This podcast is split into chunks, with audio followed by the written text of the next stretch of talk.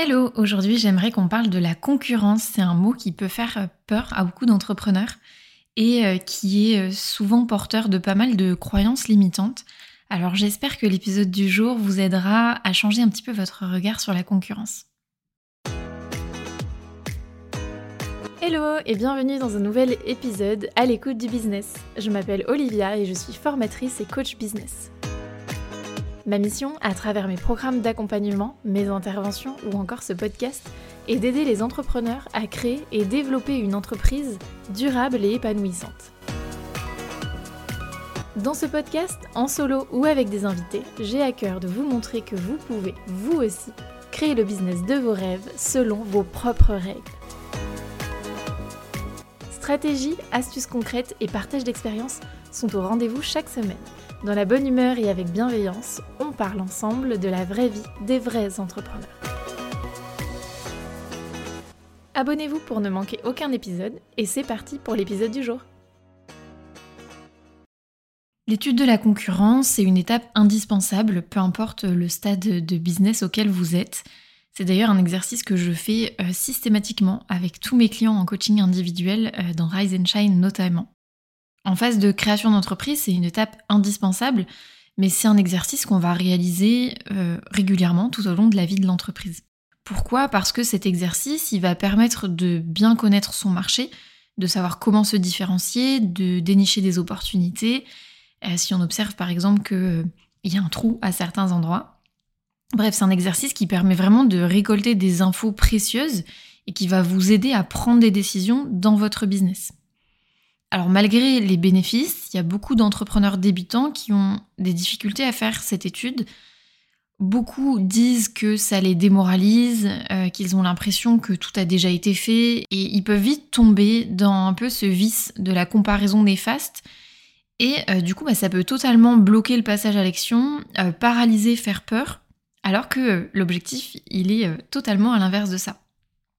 Alors je comprends totalement hein, que cette étude, elle puisse pousser à la comparaison. Surtout quand on débute, on peut manquer de confiance en soi, avoir des doutes sur ses compétences, sur le fait de est-ce que je vais être à la hauteur? L'entrepreneuriat, c'est un environnement qui est nouveau pour vous. Euh, c'est des, questions et des doutes qui sont totalement euh, légitimes. Mais du coup, c'est vrai que l'exercice devient euh, difficile, voire bloquant pour certaines personnes. Alors pour vous aider, je vous propose d'aborder le sujet dans l'autre sens. En fait, il faut essayer dans un premier temps de faire cette étude de la concurrence d'une façon neutre. C'est-à-dire que on va d'abord aller relever les données de façon factuelle. On va essayer de se détacher de ces émotions. On va dire voilà ce que j'observe, je les note. C'est vraiment du factuel. À ce stade, il n'y a aucune prise de décision. C'est vraiment une phase d'observation. J'observe ça, il se passe ça telle personne propose telle offre à tel prix, dans telles conditions, et telle autre personne fait ça et communique de telle façon, etc. Vraiment, là, on, fait un relevé de données en mode euh, observation. Il faut prendre de la distance par rapport à ça et relever juste des faits. Ensuite, dans une deuxième étape, vous allez pouvoir rentrer dans une phase d'analyse. À partir de vos observations, vous allez du coup pouvoir prendre des décisions sur la façon dont vous, vous allez vouloir vous positionner par rapport à tout ça. Donc qu'est-ce que vous allez proposer? Comment vous allez le proposer? Sous quelle forme? Comment vous allez vous démarquer? Etc. Et c'est à ce moment-là souvent que les difficultés, elles apparaissent. Et je pense qu'il faut changer sa, façon de voir la concurrence justement. Le premier point qu'il faut prendre en compte, c'est que la concurrence, elle est saine. S'il y a de la demande, c'est qu'il y a des besoins et donc que le marché a du potentiel. A l'inverse, s'il n'y a pas de concurrence, c'est un signe d'alerte qui doit vous inquiéter ou du moins qui doit vous inciter à pousser l'étude plus loin. Parce que si personne ne fait ce que vous voulez proposer, soit vous avez trouvé un filon et à ce moment-là, jackpot, soit vous vous plantez. Ah, ça veut dire que la demande n'est pas suffisante ou que le besoin n'est pas euh, suffisamment important, douloureux, nécessaire pour créer un marché et pour monétiser tout ça. Et je ne veux pas vous décevoir, mais dans la majeure partie euh, du temps, vous vous plantez. Le deuxième point, ça tourne souvent autour de la question de bah oui, mais du coup, comment je me différencie? Alors, quand on parle de différenciation, on pense toujours qu'il faut faire les choses euh, révolutionnaires, euh, qu'on n'a jamais vues nulle part ailleurs, euh, réinventer la roue. Et je trouve que cette perspective-là, elle est assez flippante. Enfin, moi, j'ai jamais eu l'ambition de révolutionner le monde, par exemple. C'est une idée qui me fait assez peur. Et en fait, c'est pas ce qu'on vous demande dans, le, dans la différenciation. Il faut savoir qu'il y a très peu d'entrepreneurs qui sont dans cette dimension d'innovation totalement nouvelle, etc. Euh, très peu de personnes, en règle générale, inventent de nouvelles choses et vous n'avez pas à le faire vous non plus. Vous pouvez simplement apporter votre vision des choses, votre méthodologie de travail, votre personnalité, votre touche artistique aussi en fonction des métiers. Et le personal branding, c'est une stratégie qui est très efficace justement dans cette euh, optique de différenciation. Pourquoi? Parce qu'elle est assez facile à mettre en place quand on se lance, mais il y a beaucoup de fausses croyances autour euh, du personal branding également. Ce que je veux juste vous dire à ce sujet-là, c'est que personal branding ne veut pas dire raconter sa vie sur les réseaux sociaux. Souvent, la, croyance première qu'il y a autour du personal branding, c'est ça, c'est que on doit euh, se montrer, parler de soi, euh, raconter sa vie, rentrer dans son intimité et beaucoup de personnes ont envie de se protéger, n'ont pas envie de ça, ce que je peux totalement comprendre. Mais ça, c'est une fausse croyance. On en reparlera dans un prochain épisode parce qu'il y a beaucoup de choses à dire à ce sujet et c'est un sujet qui est très intéressant. Mais du coup, pour en revenir au sujet de la différenciation, je pense qu'il faut vraiment s'enlever cette pression énorme qu'on peut avoir sur les épaules à vouloir toujours faire plus, à vouloir euh, innover, faire nouveau, etc. Il n'y a pas besoin de sortir des choses révolutionnaires pour se différencier. Chaque personne est, unique, chaque personne est différente. Vous avez forcément en vous des choses euh, que vous pouvez apporter, que vous pouvez mettre en avant, qu'on va aller chercher dans votre personnalité, dans votre façon de travailler, dans votre vision, dans vos croyances, dans vos valeurs. Euh, et c'est ça qui va faire la richesse en fait de votre profil et qui va vous permettre aussi en partie de vous différencier.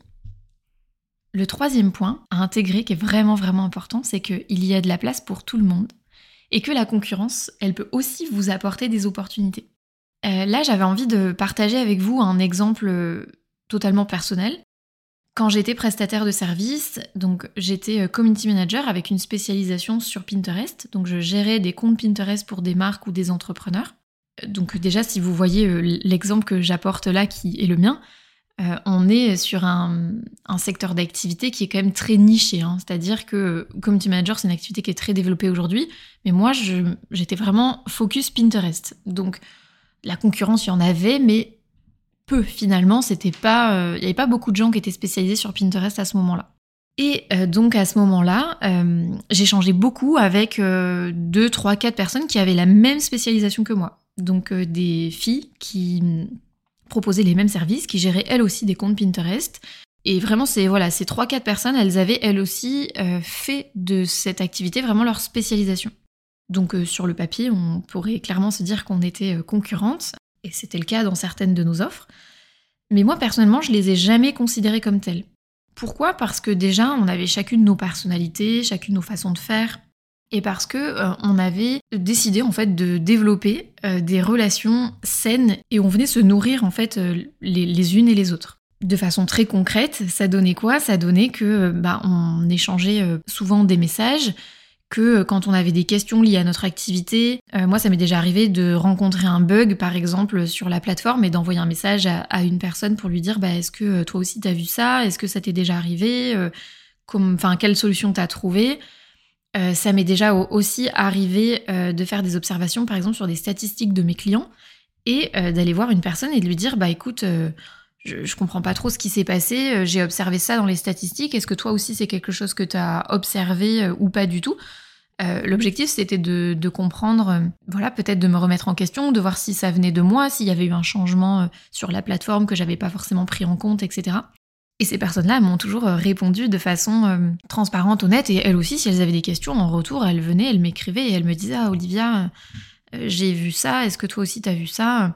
Voilà, c'était vraiment de l'entraide, des, des, réponses à des questions sur nos activités, et euh, au-delà de l'entraide, on se... c'est déjà arrivé plusieurs fois qu'on se refile des clients en fait. Parce que euh, bah, dans la prestation de service, on a aussi des limites en termes de capacité d'accueil. Euh, on ne peut pas forcément gérer 50 clients en même temps. Donc si on était full niveau capacité, ou même des fois, moi ça m'est déjà arrivé que ce soit une entreprise, une marque qui me contacte sur un secteur d'activité qui me parlait pas du tout euh, que ce soit au niveau des valeurs ou de, la connaissance du, secteur en, lui-même. Ça nous est déjà arrivé voilà, de, nous refiler des clients euh, parce que voilà, Soit ça nous parlait pas, soit on n'était pas en capacité d'accueillir euh, ce client-là. Donc on s'est déjà euh, refilé des, contacts comme ça.